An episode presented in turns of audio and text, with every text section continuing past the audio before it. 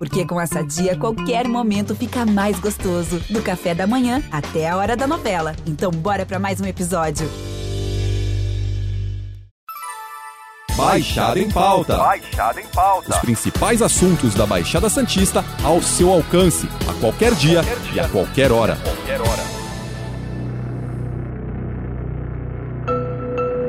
Há evidências de que a Omicron pode facilitar a reinfecção. A gente ainda não sabe se é mais transmissível. Todos os continentes já registraram casos dessa variante, mas ainda não há registro de mortes por conta dela. A preocupação é que ela apresenta um grande número de mutações. A Secretaria de Saúde do Estado de São Paulo confirmou os dois primeiros casos da variante Omicron no Brasil. Os dois casos confirmados são de um homem de 41 anos e de uma mulher de 37. Eles chegaram ao Brasil no último dia 23, vindos da África do Sul. Quando tudo parecia se encaminhar para um 2022 mais tranquilo com relação à pandemia do Covid-19, surge uma nova variante.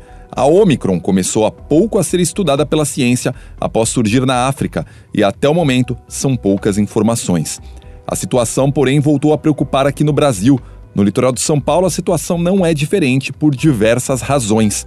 Para falar sobre o assunto, o Baixada em Pauta de hoje recebe o infectologista Ricardo Leite Aiden.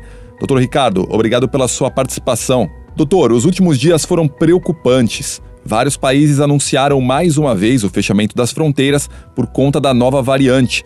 O que se sabe sobre ela até agora? O que se sabe sobre essa nova variante, né, a Omicron, na sequência de alfa, de delta, de gama, é que ela tem uma alta difusibilidade. Todos os lugares onde ela já foi detectada, o crescimento e a expansão do número de casos foi muito rápida. E que é um vírus que tem um sem número de mutações. E o vírus, quanto mais mutante, mais fácil tem essa capacidade adaptativa de pular de uma pessoa para outra mais velozmente, mas às vezes não necessariamente causando casos mais graves. A Organização Mundial da Saúde emitiu uma nota falando em risco elevado por conta da variante Omicron e possíveis consequências severas. Esse posicionamento fez até o G7 convocar uma reunião para debater o assunto. Os riscos realmente são elevados? Dessa vez, as autoridades de saúde agiram de forma mais rápida perante esse perigo iminente. Casos já surgiram na Europa, Holanda, Bélgica, já aconteceram casos também em outros países africanos. E, diferentemente de outras variantes onde houve um retardo de tempo para tomar a iniciativa, a Organização Mundial de Saúde saiu na frente. É preocupante sim a situação, mas ainda não se tem um mapa, como eu já disse, sobre a gravidade dos casos provocados dessa nova variante do Covid-19 que tanto nos preocupa.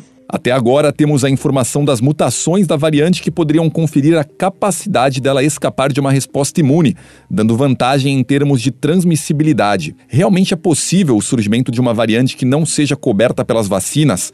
Qual seria o impacto disso? De fato, essa variante ela é uma arma que os micróbios têm, tanto as bactérias quanto os vírus, sofrerem mutações adaptativas. Isso aconteceu com o vírus da gripe recentemente, aquele H1N1, que é uma, uma mutação de um outro vírus, é, dão uma capacidade adaptativa maior, uma transmissibilidade infinitamente maior. E às vezes, obviamente, você tem que reposicionar as suas vacinas para aquela cepa diferente, que é o que já vem fazendo a Pfizer Pfizer e a Moderna, porque as vacinas de RNA são as vacinas passíveis de serem rapidamente adaptadas. Mas quando a gente fala rapidamente, é algo em torno de 90, 100, 110 dias, como já foi anunciado pela Moderna. Agora, não se consegue ainda ter a ideia clara e objetiva se elas, as mutações, vão levar a um escape das vacinas já existentes. Mas tudo tem que ser pensado nesse sentido. As medidas de fechar as fronteiras podem funcionar até certo ponto,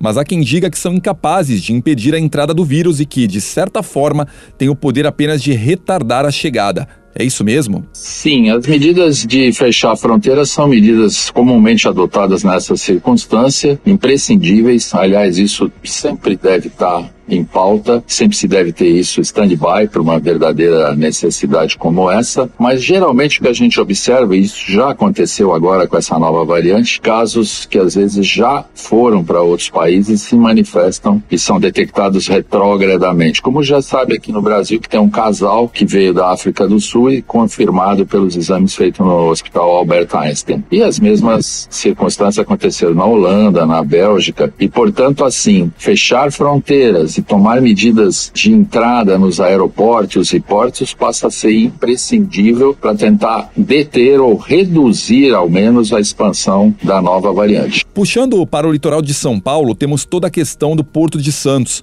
O porto, considerado o maior da América Latina, é uma porta de entrada para o vírus, já que recebe navios e mercadorias do mundo inteiro.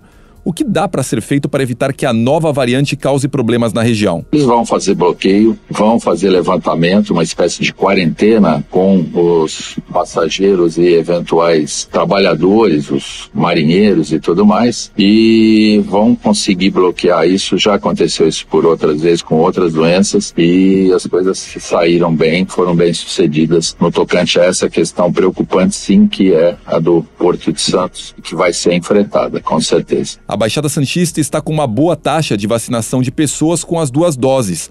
Obviamente, ainda dá para melhorar.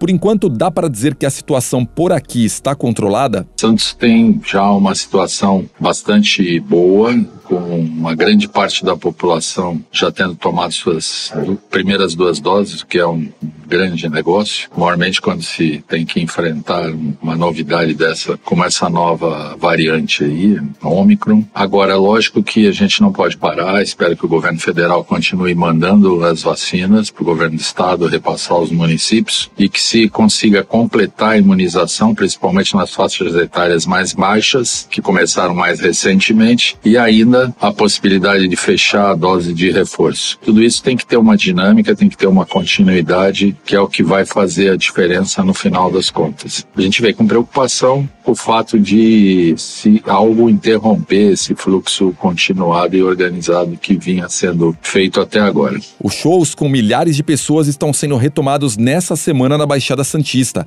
Vários protocolos considerados seguros foram anunciados, mas sabemos que é difícil fazer com que uma pessoa fique com máscara e principalmente respeite o distanciamento, enquanto acompanha uma apresentação, mesmo com o apelo e as medidas da organização.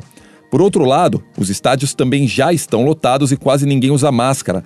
Essa situação preocupa? De fato, é muito difícil que os protocolos organizados, que são muito bem feitos, sejam igualmente executados pelas pessoas que vão a esses shows e eventos esportivos. É muito difícil e não há um contingente de pessoas suficiente para orientar e conseguir que todas as pessoas presentes nesses eventos usem as máscaras como seria desejado. O governo do estado rapidamente é, deu uma suspensão momentânea e estão rediscutindo essa questão da liberação do uso de máscara em eventos e outras circunstâncias em relação a essa cepa que é muito mais difusível. Eu acredito que vai chegar a um meio termo e a uns cuidados aumentados para que a segurança de todos possa existir e diminuir o número de pessoas eventualmente infectadas por essa ou por aquela outras cepas que possam estar é, ainda incidindo na região. Para a gente finalizar, o que esperar do ano que vem com relação à pandemia? Já é possível dizer que teremos um ano melhor ou tudo pode acontecer? A gente sempre se enche de esperanças no ano novo, mas nós médicos, autoridades de saúde e as autoridades governamentais, a gente não pode ser nem otimista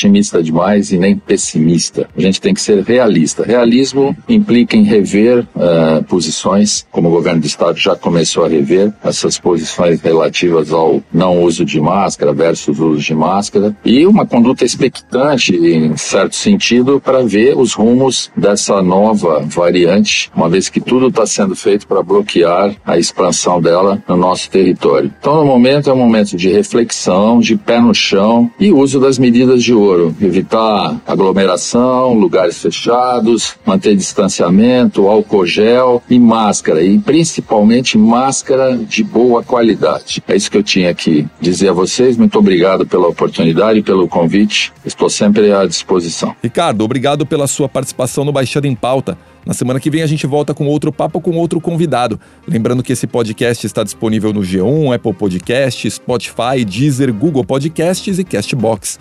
Nos aplicativos existe a opção para você assinar esse podcast e receber um aviso sempre que um novo fica disponível. Eu sou Alexandre Lopes e encerro Baixada em Pauta por aqui. Até o próximo. Tchau. Baixada em Pauta. Baixada em Pauta. Os principais assuntos da Baixada Santista ao seu alcance, a qualquer dia, qualquer dia. e a qualquer hora. Qualquer hora.